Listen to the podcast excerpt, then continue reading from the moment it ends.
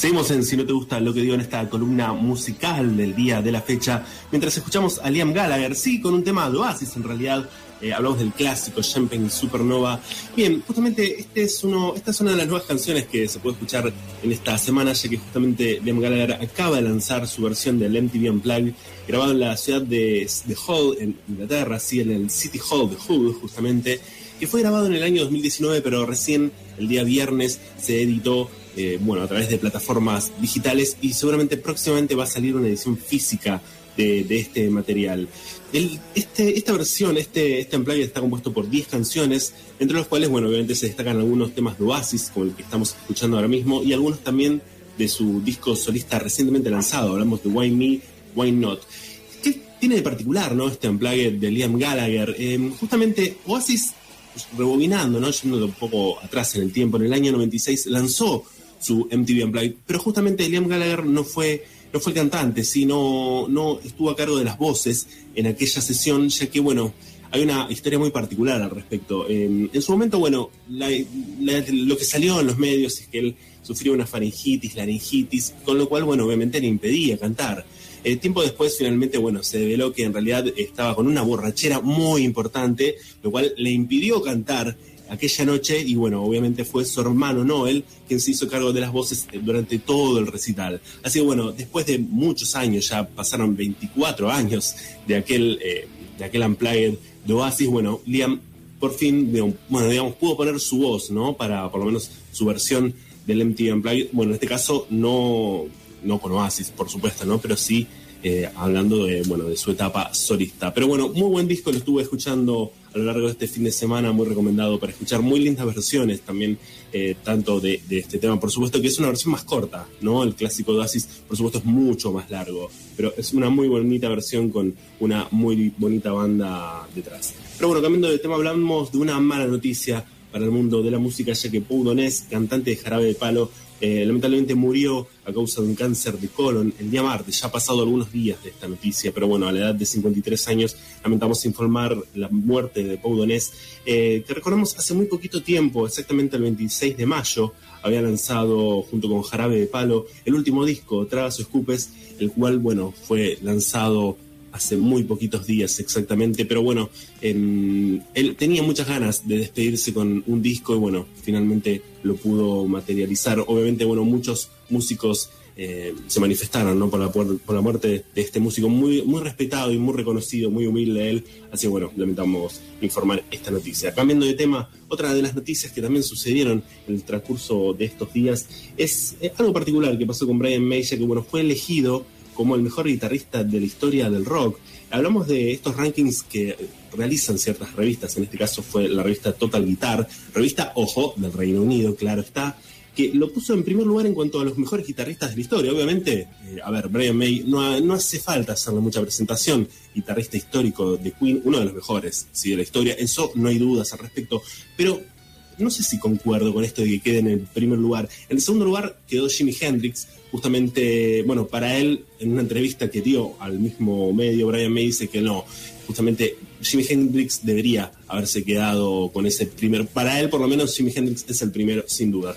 Otros guitarristas que forman parte de este ranking fueron Jimmy Page, eh, obviamente hablando del Zeppelin, Eric Clapton y Eddie Van Halen, de alguna forma comparten estos este top 5 de los mejores guitarristas de un, de un, de un ranking eh, bastante particular. ¿sí? No, no sé, dejo en manos de cada uno que, para que decidan ¿no? si concuerdan o no con esto, pero por lo menos para esta revista Brian May es el mejor guitarrista de la historia. Fabi. Cerramos con... Sí, ¿cómo estás, Juan?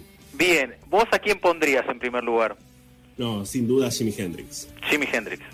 Sí, sin duda alguna. Yo creo que aparte por la época, ¿no? Obviamente, recordemos años 60, eh, marcó un antes y un después en, la, en lo, que es... yo creo que la guitarra eléctrica terminó de definir su sonido con Jimi Hendrix y después de Jimi Hendrix eh, hubo un antes y un después. Eh, Jimi Hendrix marcó justamente marcó ese hito en la historia de la guitarra, ¿no? Del rock y también de la guitarra eléctrica. Así que sí, sin duda alguna lo pongo a Jimi Hendrix en primer lugar. Después sí, Brian May, que es un gran guitarrista, no hay ninguna duda al respecto. Pero bueno, nada, es, es mi humilde opinión, ¿sí? como columnista.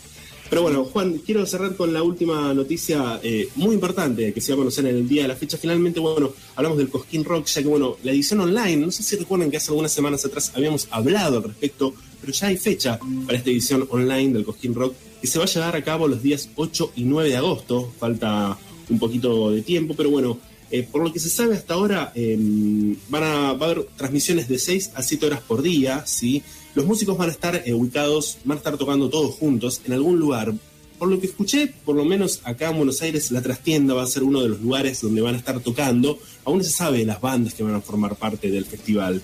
Pero otra de las cosas que sí eh, ya se saben es el precio, ¿sí? Aquellos que quieran participar de esta edición online del Cosquín Rock van a tener que pagar la suma de 700 pesos más 105 de lo que es el service charge, o sea, un total de 805 pesos para lo que es el abono de dos días.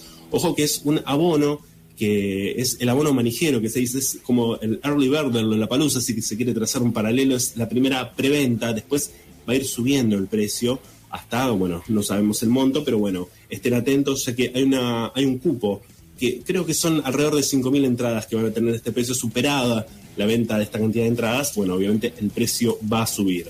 Lo que sí se sabe también es que va a haber cuatro escenarios que van a estar eh, actuando en forma simultánea, ¿sí? es decir, aquellos que accedan al festival, bueno, van a poder elegir cuál de estos cuatro escenarios eh, van a poder escuchar y ver. Hay una plataforma, cosquinrock.net, que ya está habilitada y a la cual, bueno, se puede acceder y ver un poquito de, digamos, entrarse un poco más en, este, en esta nueva edición del Cosquín Rock.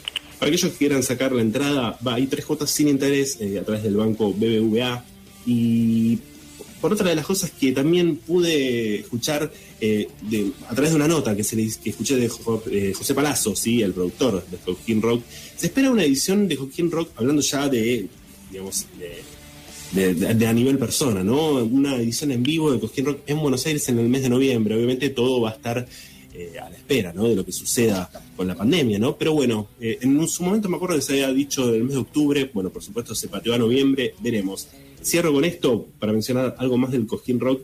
Eh, por supuesto, quienes accedan a, este, a la compra ¿sí? de este ticket van a poder hacerlo para lo que es la edición de dos dimensiones. ¿sí? Hay otras, otras, otros montos ¿sí? que van a poder pagar para acceder a ciertas particularidades. Por ejemplo, va a haber un VIP ¿sí? También va a haber una experiencia de realidad virtual, por eso hablamos del 2D. Hay algo que está colgado en la página que es muy interesante, una, un video de un minuto y medio de Louta en 360 grados, que es aquellos que tengan los lentes de realidad virtual, es, genial, es excelente para ver. Y también, bueno, van a ver meet and greet a través de, bueno, de conversaciones con los músicos, vía Zoom y otras cosas más, así que estén atentos que seguramente van a haber novedades del Cosquín Rock en los próximos días. Pero bueno, me despido en esta columna musical del día de la fecha y seguimos con el final de Si no te gusta lo que